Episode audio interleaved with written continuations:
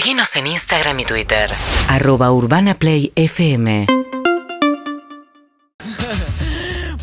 Vamos a ir a París. ¿eh? Hubo elecciones muy importantes en Francia eh, en las que va a ir una segunda vuelta electoral Emmanuel Macron, el actual presidente que obtuvo el 27% de los votos en la primera ronda, contra Marie Le Pen, expresión de la ultraderecha. Ya se enfrentaron ¿eh? en elecciones de segunda vuelta, pero me parece que acá hay un crecimiento todavía mayor de la candidata de ultraderecha.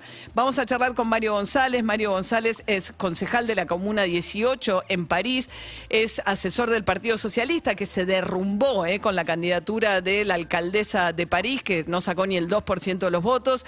Vive hace 23 años allí y habla perfecto castellano, pues es hijo de Jairo, además. ¿Cómo estás, Mario? Buen día. Hola, buen día, ¿cómo están? Bien, bueno, me imagino que, te imagino como un poco decepcionado con este resultado electoral.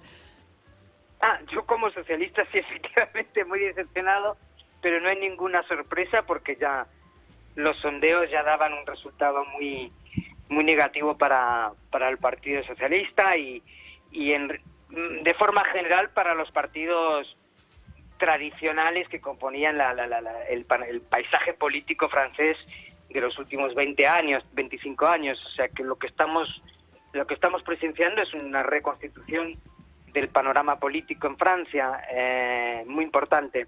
O sea, veremos cuáles serán los siguientes pasos tanto del Partido Socialista como del partido de Jean-Luc y tal, veremos, veremos. Pero sí, decepcionado en cuanto al Partido Socialista, pero no hay ninguna sorpresa en este resultado.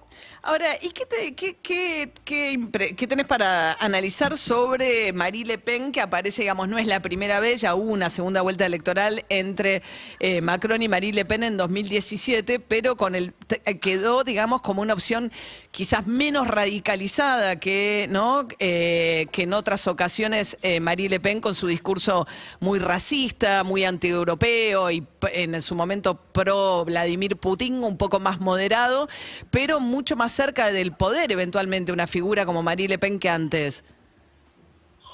Sí, en realidad es el proceso que ella misma ha iniciado cuando tomó el partido de su padre hace 10 años, que es un proceso de desdiabolización. De des, no te escuché, perdona, de desdiabolización, es decir, desdiabolizar el partido, por lo menos es el término que se usa aquí en Francia, la desdiabolización del Frente Nacional, de hecho cambiando su nombre, es decir, pasó de Frente Nacional a Rassemblement Nacional, que no sé qué sé exactamente cómo traducirlo, eh, pero que no deja de ser un término mucho más ligero y mucho más eh, eh, suave que el de Frente Nacional, y, cambiando un poco su, programa y sobre todo su discurso y sus prioridades. Por ejemplo, en el 2017 su posición con Europa era mucho más tanjante, había que salir de la Unión Europea, hoy en día tiene un discurso mucho más moderado en ese sentido. Eh, en lo que no ha evolucionado Marine Le Pen, en cuanto al el programa se trata, es toda la cuestión de la preferencia nacional, es decir, toda la política xenófoba que quiere llevar a cabo sigue vigente. Eso hay que tenerlo bien en cuenta. No deja de ser una candidata de extrema derecha. Lo que sí ha cambiado, lo que sí ha cambiado es su discurso y también sus prioridades, es decir, que ahora su discurso no está basado únicamente sobre la cuestión de la preferencia nacional o, sus medidas xenófobas, sino en mayor parte sobre cuestiones sociales como el poder adquisitivo de los franceses. Y ahí es donde Marine Le Pen ha sido extremadamente hábil en comparación con eh, Emmanuel Macron. Es decir, doy un ejemplo muy claro. Eh, después de los chalecos amarillos que han desestabilizado por completo el país durante unos meses, después de las grandes manifestaciones en contra de la reforma de las jubilaciones llevada a cabo por el gobierno de Macron, ¿qué propone Marine Le Pen? Propone que la jubilación se mantenga aproximadamente a 62 años. ¿Qué propone Emmanuel Macron? Que se eleve la edad en la cual uno puede irse eh, a, jubilarse, es decir, a los, de los 62 a los 65 años. Eh, ese es un ejemplo clave de, cómo Marine Le Pen ha adaptado su discurso para darle una dimensión social que no tenía obligatoriamente antes de forma tan evidente, para justamente contrarrestar con una política más liberal de Emmanuel Macron. O sea, el- un poco Mario da la sensación de que lo que se disputan es el desencanto también nos- de, de los, los sectores populares, pero y también de las clases medias empobrecidas que pierden poder adquisitivo en Francia, ¿no? Exactamente, y eso lo ha captado muy bien eh, eh, Marine Le Pen, porque todo su discurso ha estado basado sobre eso. Bueno, de hecho, uno de sus lemas de campaña era voy a devolverle su dinero a los franceses. Claro. Es decir, es, más claro imposible. Eh, Y, entonces, toda su campaña ha sido basada sobre esa temática, o sea, están dejando de lado su, su, su- su aspecto totalmente xenófobo basado en la preferencia nacional. Todo eso no lo ha tratado, no ha hablado de ello. Y en su discurso de ayer, esa temática duró exactamente tres segundos. Todo lo demás eran cuestiones ligadas justamente al poder adquisitivo, a las cuestiones sociales, inclusive a las cuestiones democráticas, es decir, es el colmo de la hipocresía. Esta mujer habla de eh, instaurar un nuevo referendo, habla de instaurar la proporcional dentro del sistema electivo francés, que son viejos pedidos de, de- de- de su partido desde hace Ahora, años. Eh, eh, mm, Mario, con, con Marie Le Pen, digamos, corriéndose mucho más a la al centro, como señalás, y el descontento, sobre todo, de la merma del poder adquisitivo en el centro de la discusión. eh, ¿Vos crees que Macron, digamos, aunque le sacó dos puntos de ventaja nada más, ¿no? 27 a 25 quedaron, dado que el que quedó tercero es de izquierda, que es Merechón, ¿no? Con el 20%, ¿eso hace prever que en la segunda vuelta la gana Macron o no está claro? Es que ese es el problema.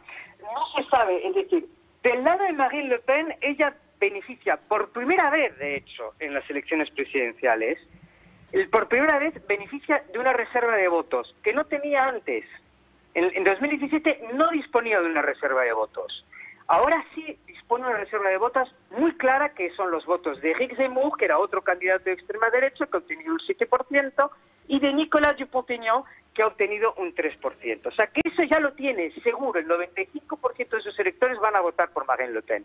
En cambio, Ma- Ma- Emmanuel Macron no es tan claro, no es tan claro la reserva de votos de la cual puede disponer. O sea, que te parece lo que está abierto el balotaje para el 24 de abril. Exactamente que está abierto, absolutamente. Y la clave es efectivamente qué es lo que van a hacer los electores que votaron en la primera vuelta por Jean-Luc Mélenchon.